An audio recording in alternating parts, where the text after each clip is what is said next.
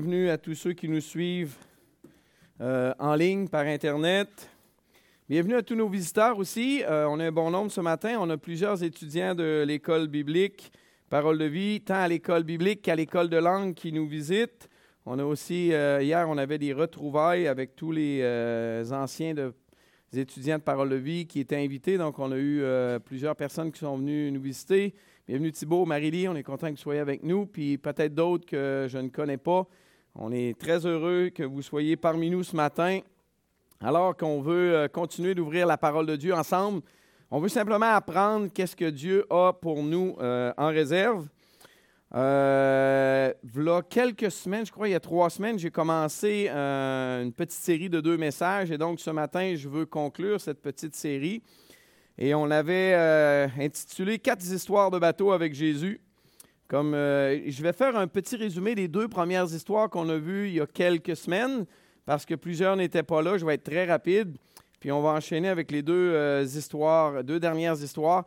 Comme j'avais dit la dernière fois, euh, j'ai monté ce message-là, puis à un moment donné, je me suis aperçu, toutes les fois, Jésus est en bateau dans cette histoire-là. C'était même pas prévu, mais c'était un petit peu l'idée. Et le thème que je voulais regarder, pour euh, le message, c'est d'avoir la foi, ça signifie d'accepter de perdre le contrôle. Et ça, pour nous, Nord-Américains, c'est dur. Euh, pour moi, Martin Jalbert, qui aime être euh, en contrôle de toutes choses, structurer toutes choses, c'est pas difficile, c'est très difficile. J'ai beaucoup de misère à ça. on est tous, tous, tous d'accord que le Seigneur nous demande de vivre par la foi. Amen? Quand vient le temps de le faire, par exemple, euh, quand on ne sait pas ce qui se passe dans notre vie, je, discutais hier avec euh, une jeune fille, justement, qui a fait un beau pas de foi dans sa vie. Et là, elle est dans un vide. Euh, puis vivre par la foi, c'est paniquant. C'est vrai, ça? Mais c'est ça, vivre par la foi. Sinon, si on comprend tout, on ne vit pas par la foi, on vit par la vue. Et Dieu nous demande ça. Puis vivre par la foi, c'est d'accepter de perdre le contrôle. La première histoire qu'on avait vue, première histoire de bateau, euh, se trouvait dans Luc chapitre 5. C'était l'appel de Pierre. Pierre n'était même pas encore un disciple. Euh, Jésus lui demande sa, barque, il va prêcher, il enseigne la parole de Dieu. Après, Jésus lui dit, garde, avance donc dans l'eau, puis jette donc tes filets. Euh, et là, Pierre, il, s'obstine un petit peu, il dit, garde, on a pêché toute la nuit, tu veux que j'aille pêcher où il n'y a pas de poisson? Mais regarde, je vais le faire. Puis vous connaissez l'histoire. Euh, il a fait la plus belle pêche de toute sa vie, Pierre, euh, dans ce temps-là. La perception que Pierre avait de Jésus a été transformée. Euh, en fait, Jésus il avait fait une demande qui était un peu bizarre à ses yeux. Euh, et le résultat a été très, très, très inattendu pour Pierre. Et là, sa perception de Jésus a été Éloigne-toi de moi, car je suis un homme pécheur. On voudrait tous voir Dieu. Vrai? Si on pouvait être dans la présence de Jésus quelques instants, ça ne serait pas formidable? Pierre l'a été. Quand il a réalisé un peu plus qui était Jésus, il s'est garoché à terre et il dit Gavotant, puis Jésus, tu ne peux pas être avec moi, je suis, coupable. Et comme j'avais dit, c'est peut-être même ça qui a qualifié Pierre pour être euh, disciple. Réaliser son état de pécheur.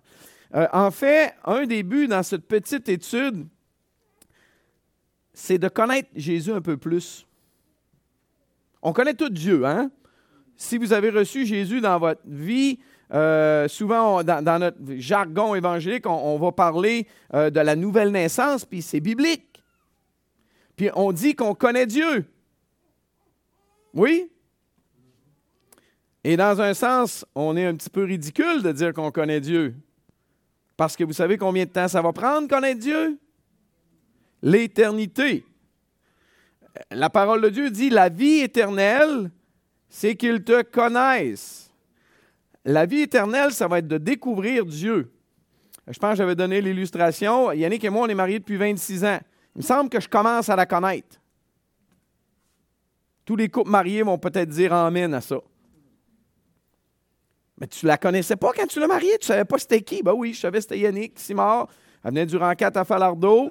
Euh, puis, euh, elle était devenue professeure au primaire. Puis, elle était fort jolie. Puis, euh, on se connaissait. Mais après 26 ans, je peux dire que je commence à beaucoup mieux la connaître. Connaître Dieu, ça va être bien plus compliqué que de connaître Yannick, qui est un être fini dans un sens, qui n'est pas infini comme Dieu. Donc, de dire qu'on connaît vraiment Dieu, wow, minute. On va toujours découvrir sur Dieu. L'éternité, ça ne sera pas, excusez-moi le terme québécois, plate. Ça ne sera pas moche.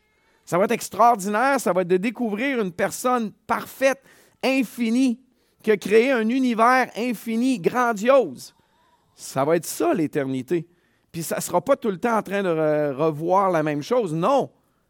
Notre Dieu est infini. Des fois, j'aime voir des images de l'univers que certains télescopes ont pris, qui sont grandioses.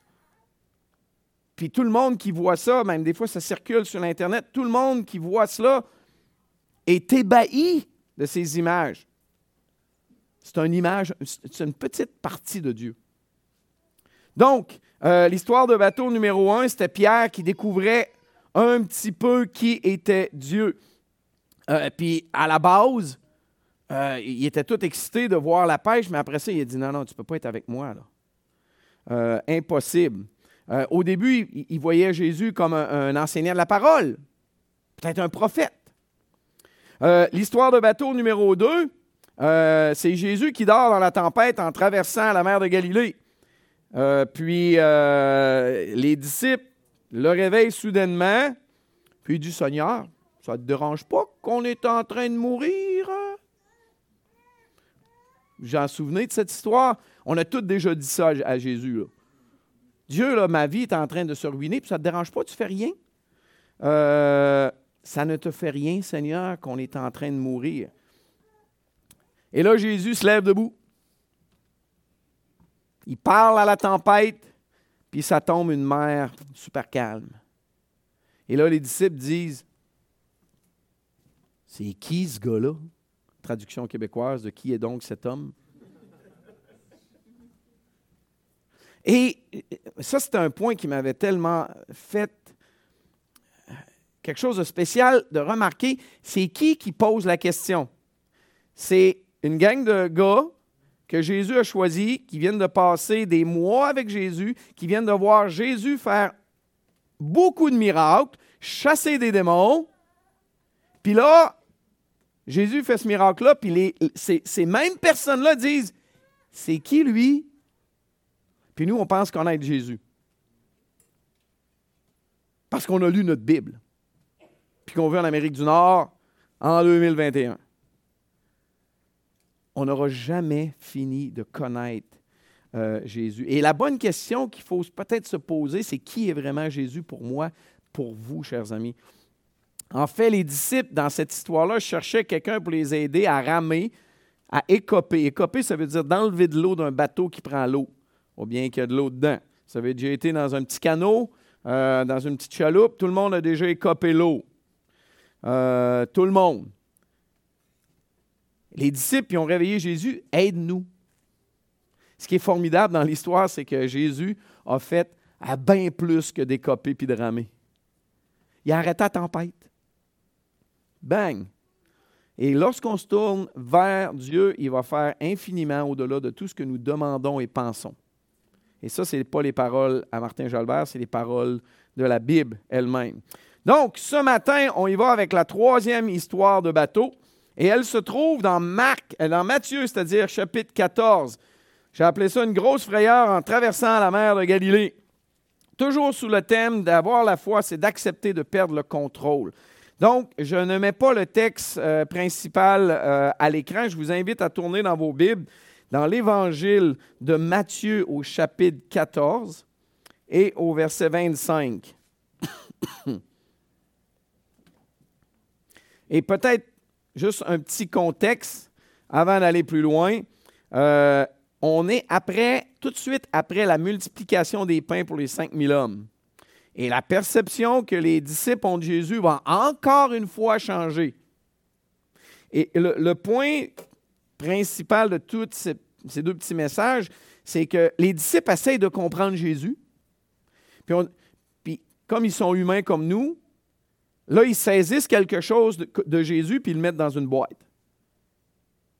On fait tous ça. Ah, je l'ai compris. Mais à tous les fois qu'ils ont fait ça, Jésus s'amuse à briser la boîte pour lui dire non, non, votre boîte est bien trop petite. Je suis beaucoup, beaucoup, je suis infiniment plus grand que cela. Et Jésus va leur montrer davantage sur qui il est. Et je crois que Dieu veut nous montrer davantage sur qui il est ce matin, demain, après-demain, toute la semaine, toute notre vie, pour l'éternité, frères et sœurs. Donc, on va ouvrir sa parole dans Matthieu 14 au verset 25, mais si vous me permettez, je vais juste prier avant. Seigneur, on te remercie qu'on peut apprendre, essayer d'apprendre un peu plus à te connaître, connaître ton Fils ce matin. Ouvre nos yeux à ta parole. Aide-nous à faire ressortir les vérités que tu veux nous donner, tu veux nous dire ce matin par ces quelques versets qu'on va lire. On te le demande tout simplement au nom de Jésus. Amen. À la fin de la nuit, Jésus alla vers eux. En passant, il venait de faire la, multiplication des pains. Euh, il avait renvoyé la foule. Il avait dit aux disciples Allez-y, commencez à traverser. Moi, vous rejoindre. Je ne sais pas, ils ne se sont pas posés de questions comment, mais bon, Jésus est monté sa montagne, il a prié. Et là, on arrive à ça. À la fin de la nuit, Jésus alla vers eux en marchant sur le lac. Quand les disciples le virent marcher sur le lac, ils furent affolés et dirent C'est un fantôme. Et dans leur frayeur, ils poussèrent des cris. Puis il n'y avait même pas de filles. Bon, c'est pas écrit en tout cas. Euh, les gars, ils ont eu peur. Ils ont eu vraiment très peur. Jésus leur dit aussitôt, Rassurez-vous, c'est moi. N'ayez pas peur. Pierre lui répondit, Seigneur, si c'est toi, ben ordonne-moi d'aller vers toi sur l'eau. Jésus lui dit, viens. Je ne sais pas si Pierre a été surpris de cela. Mais il obéit. Pierre sortit de la barque et marcha sur l'eau pour aller vers Jésus. C'est comme si Pierre commence à savoir qu'avec Jésus, rien n'est impossible. Il met le pied en dehors du bateau puis il avance. C'est super, cette, leçon-là. Pierre sortit de la barque et marcha sur l'eau pour aller vers Jésus. Wow! Mais voyant que le vent était fort, il eut peur. Et comme il commençait à s'enfoncer, il s'écria, Seigneur, sauve-moi. Aussitôt Jésus tendit la main, l'empoigna et lui dit, Homme de peu de foi, pourquoi as-tu douté? Ils montèrent dans la barque et le vent tomba. Ceux qui étaient dans la barque vinrent se prosterner devant Jésus en disant, Tu es vraiment le Fils de Dieu tu es vraiment le Fils de Dieu. Non seulement un maître, non seulement un enseignant de la parole, comme on avait vu dans la pêche miraculeuse, dans la première histoire de bateau, non seulement un grand prophète, comme on a déjà vu l'histoire euh, euh, de la résurrection du euh, fils de la veuve de Naïn, devrais-je dire du fils unique de la veuve de Naïn. Les gens après, ils disent un grand prophète. Mais là, Comprenez-vous la progression? Tu es vraiment le Fils de Dieu. Pourtant, ces disciples-là venaient de passer des mois avec Jésus. Et tranquillement, ils découvraient davantage qui Jésus était. Ils vinrent se prosterner devant Jésus. Et Jésus a accepté l'adoration parce que c'est le seul qui peut l'accepter. Il est Dieu. Il est Dieu lui-même. Euh, en même temps, le message de Jésus pour Pierre puis les disciples reste fort simple.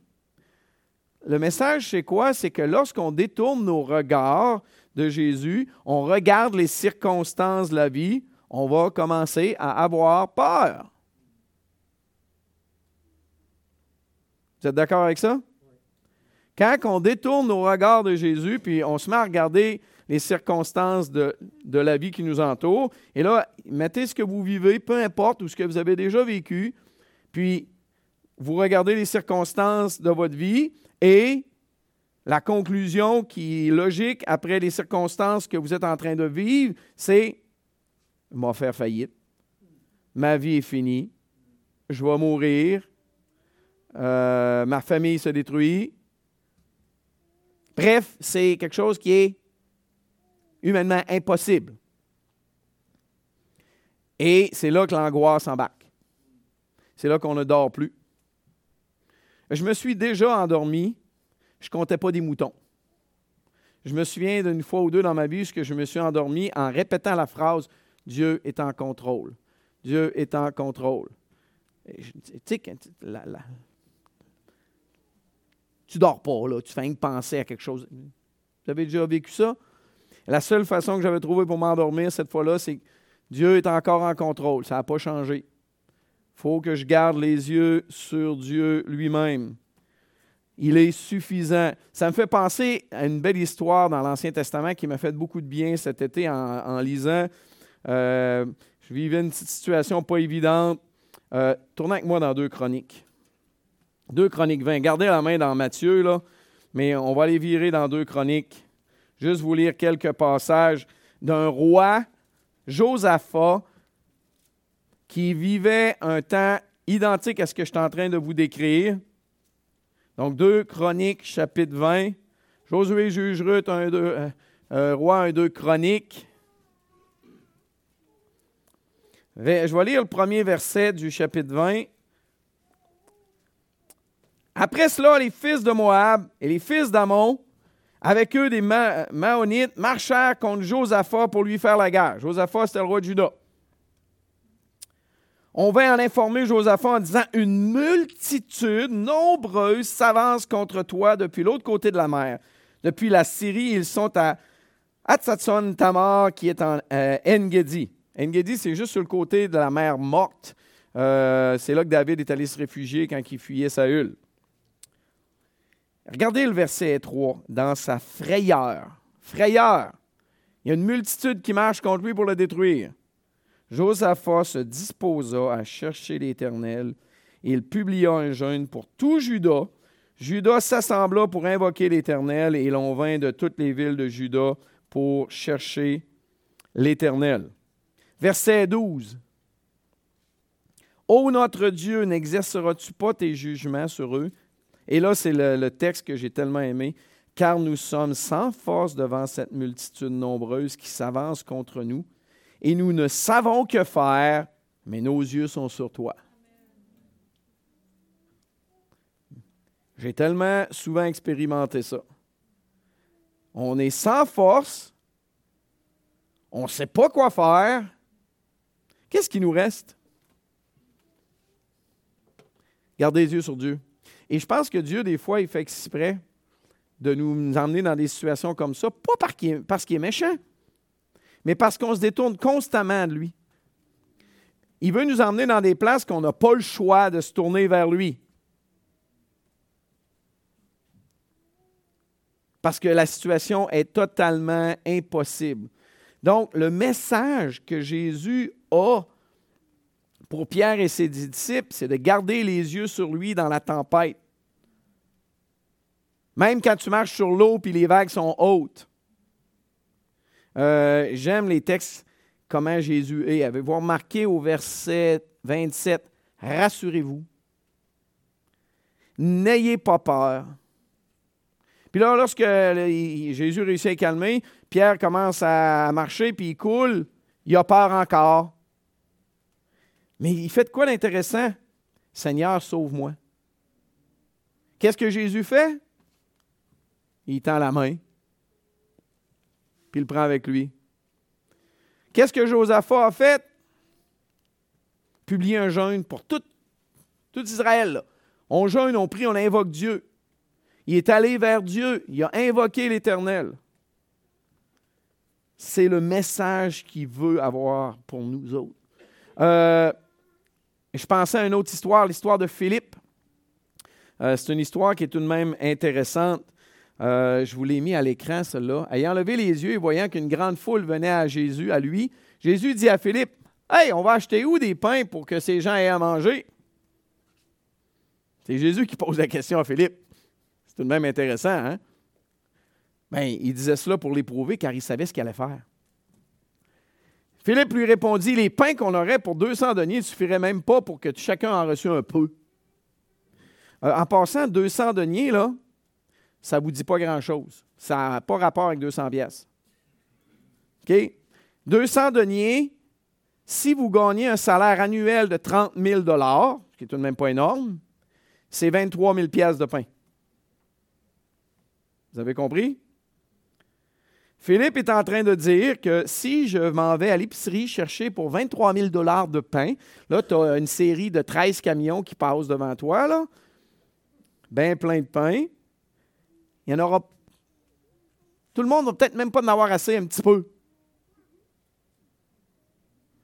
Il était devant une situation quoi? Impossible.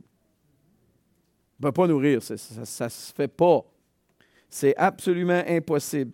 Bref, je crois qu'une des grandes leçons de ce texte-là, c'est que Jésus veut que Martin, que Thibault, que Nathan, que Richard, que Pierrette, que chacun d'entre nous, on garde les yeux sur lui cette semaine. Pourquoi? Pour les différentes situations un peu spéciales qu'on risque de vivre. Tant facile que difficile, je dirais surtout difficile, mais quand c'est trop facile, on oublie que Dieu est là. On n'est pas mieux. Euh, la prière de Proverbe est tellement intéressante. Seigneur, donne-moi-en pas trop, de peur que je t'oublie. Donne-moi-en pas, pas assez, de peur que je te maudisse. Donne-moi-en assez. Juste que j'ai besoin. Tellement de sagesse dans cette belle prière. Donc, si on résume cette petite histoire de bateau-là, dans un sens, Dieu a fait exprès pour donner une frayeur à ses disciples, pour mettre ses disciples, puis même par d'autres exemples qu'on voit dans la parole de Dieu, dans une situation de besoin pour les aider à se rappeler qu'ils ont besoin de se tourner vers lui. Et c'est là qu'on apprend à connaître un petit peu mieux qui est Jésus. Notre dernière histoire de bateau se trouve dans l'évangile de Marc maintenant.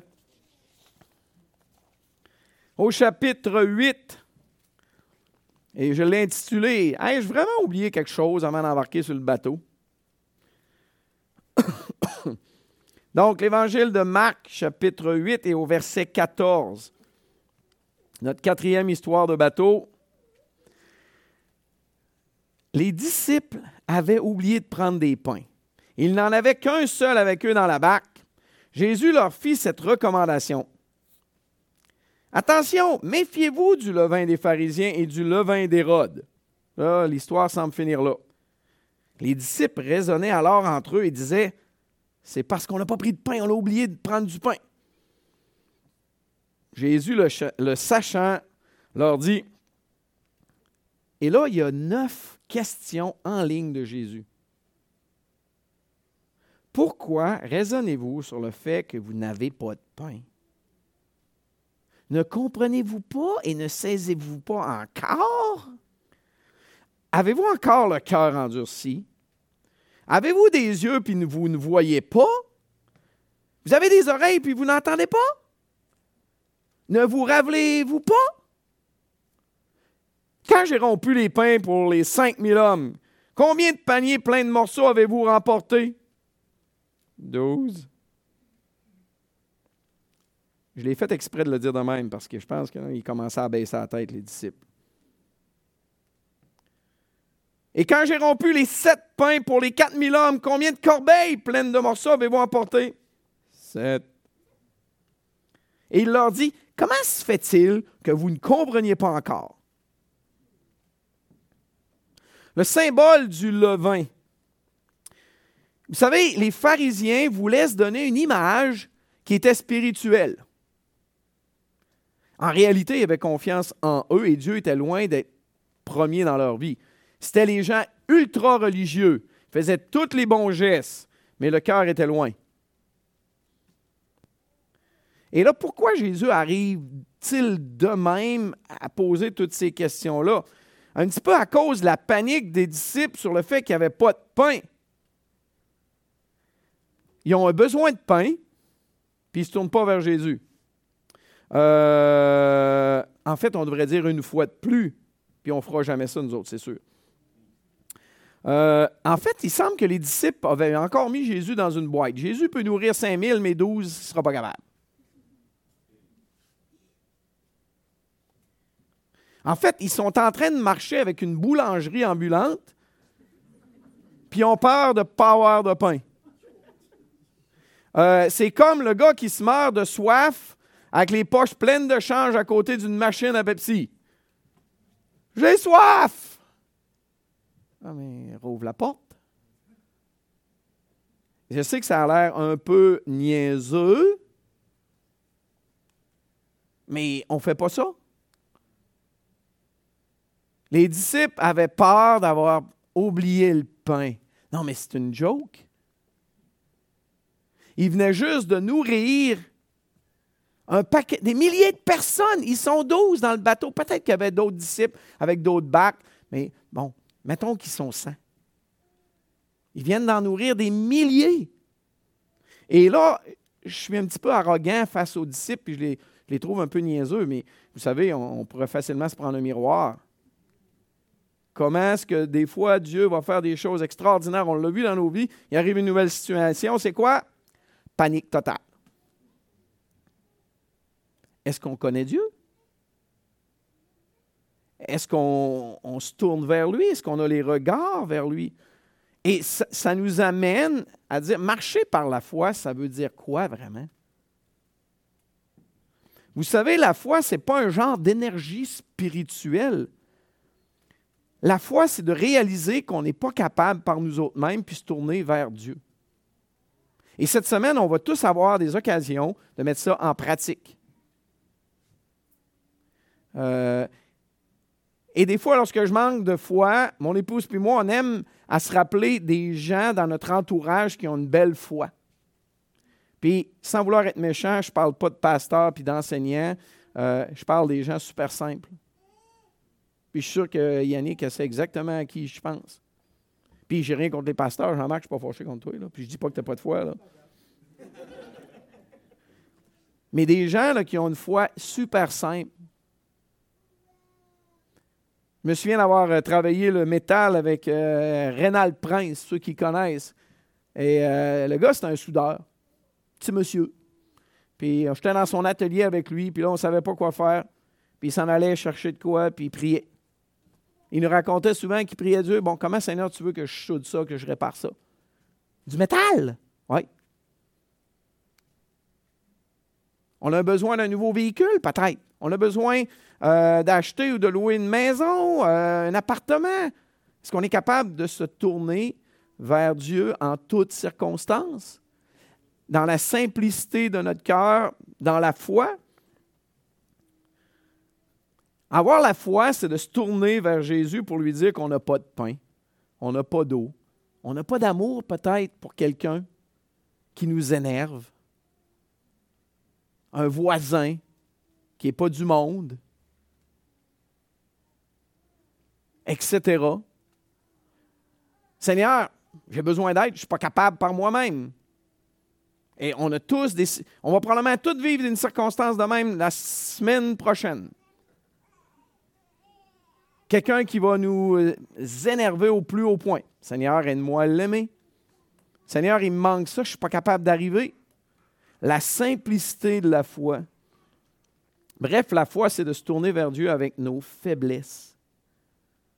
Et c'est cette connexion-là avec Dieu qui va résoudre nos problèmes de la vie de tous les jours. Puis encore ça, ce n'est pas sur commande. Puis Dieu, des fois, il va nous continuer de nous faire passer par des temps difficiles. Mais on veut marcher par la foi. Dans notre texte, Jésus veut que ses disciples fassent qu'est-ce que d'autres ont déjà fait avant. Euh, je pensais à l'histoire de Zachée qui est monté sur un arbre parce qu'il voulait absolument voir Jésus, passer du temps avec Jésus. Je pensais à l'histoire de la femme atteinte d'une perte de sang. Euh, vous vous en souvenez de l'histoire? Puis il y avait une foule qui touchait Jésus, qui était pognée tout le tour de Jésus. La femme, d'une certaine façon, a trouvé le moyen de, de se faufiler puis de toucher le bord de son vêtement. Jésus arrête et dit Qui qui m'a touché Là, Tout le monde rit de lui. Imaginez, là. Imaginez que juste notre petite gang, là, on est ensemble, là, puis là, euh, on est tout autour de Zacharie, puis là, il y a quelqu'un qui dit Zacharie dit Qui qui m'a tué Bien, on est tout le monde. Puis là, il y a une foule de centaines de personnes, voire des milliers de personnes tout autour de Jésus. Et cette femme-là, elle s'était dit quoi? Si je peux seulement toucher à Jésus, je vais être guéri. Ça, ça s'appelle de la foi. En passant, j'ai pris cette photo euh, dans une, chapelle à Magdala, en Israël. Euh, François, tu dois triper de voir une telle image. Euh, nous, on a tripé, puis la prochaine fois qu'on y va, on achète le tableau. Littéralement, on veut le mettre chez nous. à Magdala, une belle image d'une femme qui a eu la foi pour aller voir Jésus. je pense aussi à un autre, à Bartimée. Vous savez l'histoire de Bartimée? L'aveugle de Jéricho. Qu'est-ce qu'il dit? un moment donné, c'est intéressant, il entendit que c'était Jésus de Nazareth qui passait pas loin. Et il se mit à crier, Fils de David, Jésus, aie pitié de moi. Plusieurs le reprenaient pour le faire taire, mais il criait beaucoup plus fort, Fils de David, aie pitié de moi. Vous savez ce que Jésus a fait? Il a arrêté.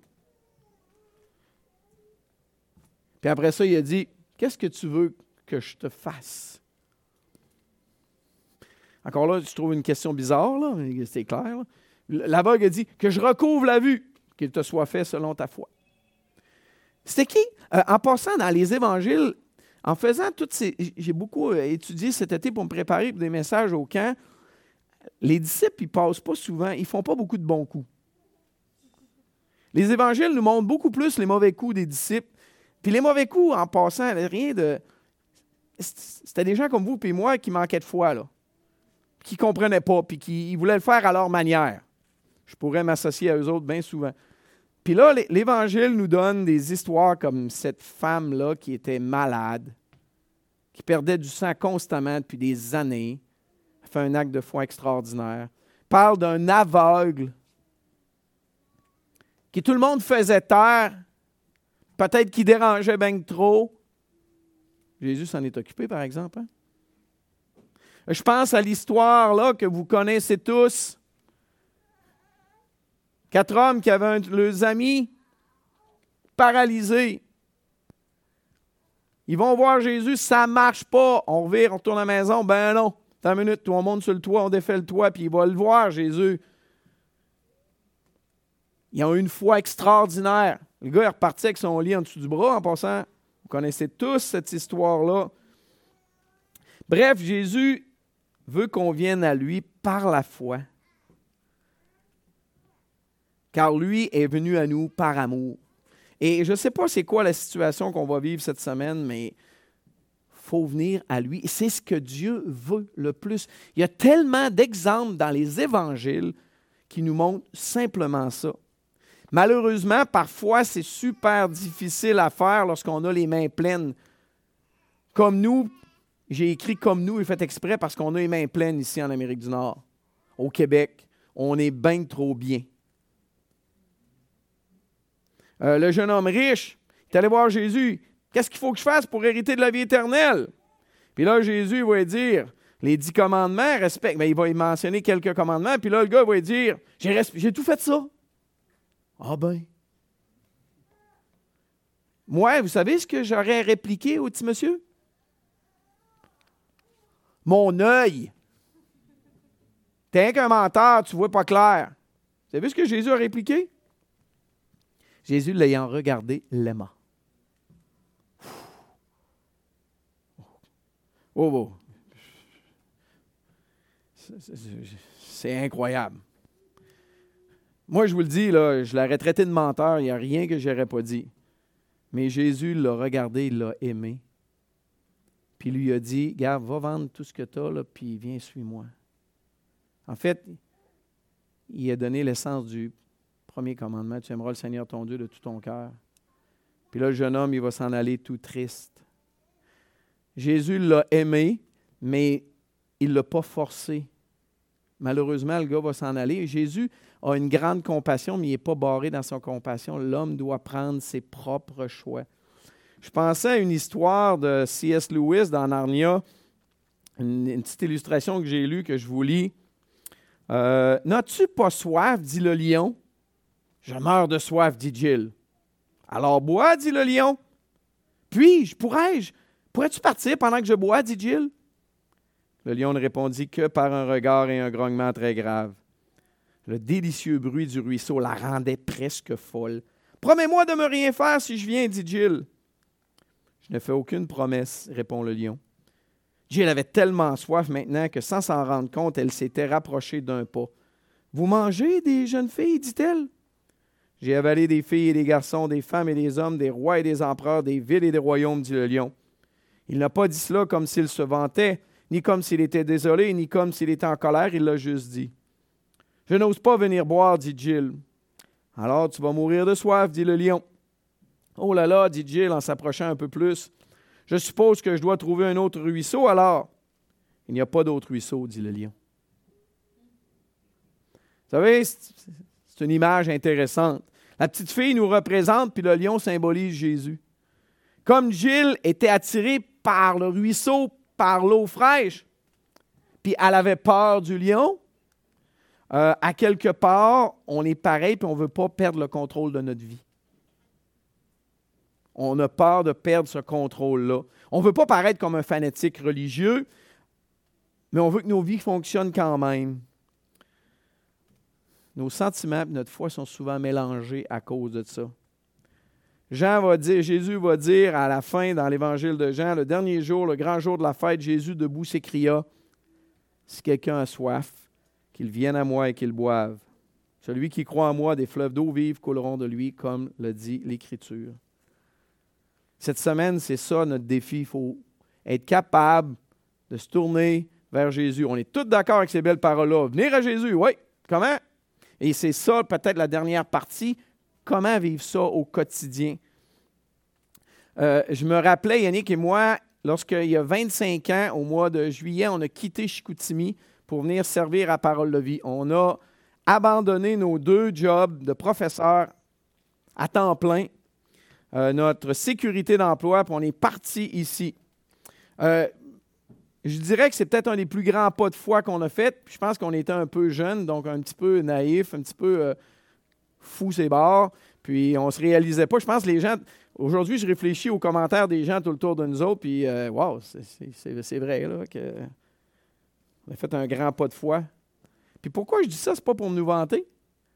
Mais le point, c'est que je vois-tu continuer de vivre sur le pas de foi qu'on a fait il y a 25 ans? Ou est-ce que je vais marcher par la foi aujourd'hui, demain, cette semaine, cette année, l'année prochaine? Est-ce que je vais raconter la même histoire de qu'est-ce que Dieu a fait pour nous autres il y a 25 ans? Ou je vais continuer de marcher par la foi? Et c'est facile de tomber dans le je vais contrôler toute ma petite vie au lieu de marcher par la foi pleinement. À Noël, l'année passée, chez les Jalbert, il y a eu toutes sortes de situations un peu plates. Tout le monde n'était pas de bonne humeur. Puis je me souviens un soir, euh, Yannick et moi, on s'est couchés, on était un petit peu découragés. Notre famille est tout croche, ça va pas bien. On était découragés. Puis on a prié Dieu ce soir-là. Je sais pas quoi faire. Je suis sans force. Est-ce que le Seigneur a fait des choses? Oui, mais je vous dirais qu'il a plutôt travaillé dans notre cœur. À moi en premier, puis à Yannick. Marcher par la foi, c'est ça. C'est aujourd'hui, c'est demain. C'est la grosse affaire de fou de malade. C'est la petite affaire bien simple. J'aurais besoin d'un pain cette semaine. Seigneur, peux-tu pourvoir? il y a une situation catastrophique, euh, notre vie va, être impactée pour le restant de nos jours. Oui. Il y a quelqu'un qui a un besoin. Euh, Thibault et Marilyn nous partageaient leur euh, landlord, le, propriétaire. La, dame se meurt d'un cancer. puis le monsieur, il nous avait bien fait comprendre qu'ils n'ont pas le droit de parler du Seigneur. On peut-tu prier avec Marilyn puis Marilou? Puis euh, Marilyn, je suis mêlé, moi, là. Marilyn, c'est ça, trop vite. Et Thibault, que, elle s'appelle Lynn, c'est pour ça que je suis tout mêlé, moi. Euh, que cette dame-là, il ait la chance d'y partager l'espérance qui est en eux. Par eux autres mêmes, c'est impossible, le monsieur ne veut pas. Se tourner vers Dieu dans le quotidien de toutes les petites choses qu'on a à faire euh, cette semaine. Et j'aimerais terminer notre petit message de ce matin en relisant les neuf questions que Jésus a posées à Jésus. Parce que je pense qu'il n'y a pas meilleure question à poser pour nous autres mêmes. Euh, puis oubliez que Jésus parle aux disciples, OK? Jésus vous parle, Jésus me parle. Si vous ne l'avez pas là, dans votre. Juste écoutez. Pourquoi raisonnez-vous sur le fait que vous n'avez pas de pain? Comprenez-vous pas et saisissez-vous pas, saisissez-vous pas encore? Avez-vous encore le cœur endurci? Moi, je pense que Jésus me parle. Vous avez des yeux puis vous ne voyez pas? Vous avez des oreilles puis vous n'entendez pas? Ne vous rappelez-vous pas? Ça, c'est peut-être la meilleure. Tout ce que Dieu a fait dans votre vie dans le passé. Puis il ne fera plus ça. Quand j'ai fait telle, telle, telle affaire, quand j'ai rompu les pains pour les 5000 hommes, qu'est-ce qui s'est passé? Quand j'ai rompu les pains pour les 5000 hommes, qu'est-ce qui s'est passé? Jésus nous pose la question, comment se fait-il que vous ne compreniez pas encore? Seigneur, cette semaine, je te prie que tu nous aides à garder les yeux solidement fixés sur toi pour les petits détails, puis pour les grands détails qu'on apprenne à te connaître davantage, Seigneur. Seigneur, je veux même te prier pour Marie-Lie et Thibault, puis pour cette dame, Lynn, son mari, qui ne sont pas intéressés à toi, qui ait une ouverture. Seigneur, on ose même te prier cette semaine, la semaine prochaine, prochainement, afin que Thibault et Marie-Lie puissent lui partager l'espérance, l'assurance qui est en eux en toute simplicité. Seigneur, peut-être certains ici souffrent dans leur corps.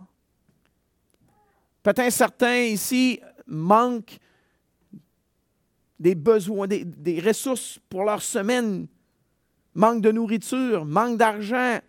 Il y a un paiement qui s'en vient, puis ils n'ont aucune idée comment ils vont pouvoir l'honorer, ce paiement-là. Seigneur, on veut te faire confiance en toutes choses. Tu peux nourrir 12 personnes, tu peux en nourrir 10 000.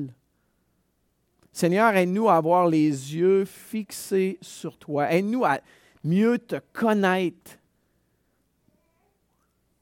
Constamment tourner nos yeux par la foi vers toi. Parce que Seigneur, sans toi, on ne peut rien faire. On est sans force, Seigneur. Père, on t'implore que tu nous aides cette semaine même, précisément dans la vie de tous les jours, à garder nos yeux fixés sur toi, car on te le demande tout simplement. Puis on te remercie pour tout ce que tu nous as laissé dans ta parole pour nous rappeler ces choses-là. Dans le nom de Jésus. Amen.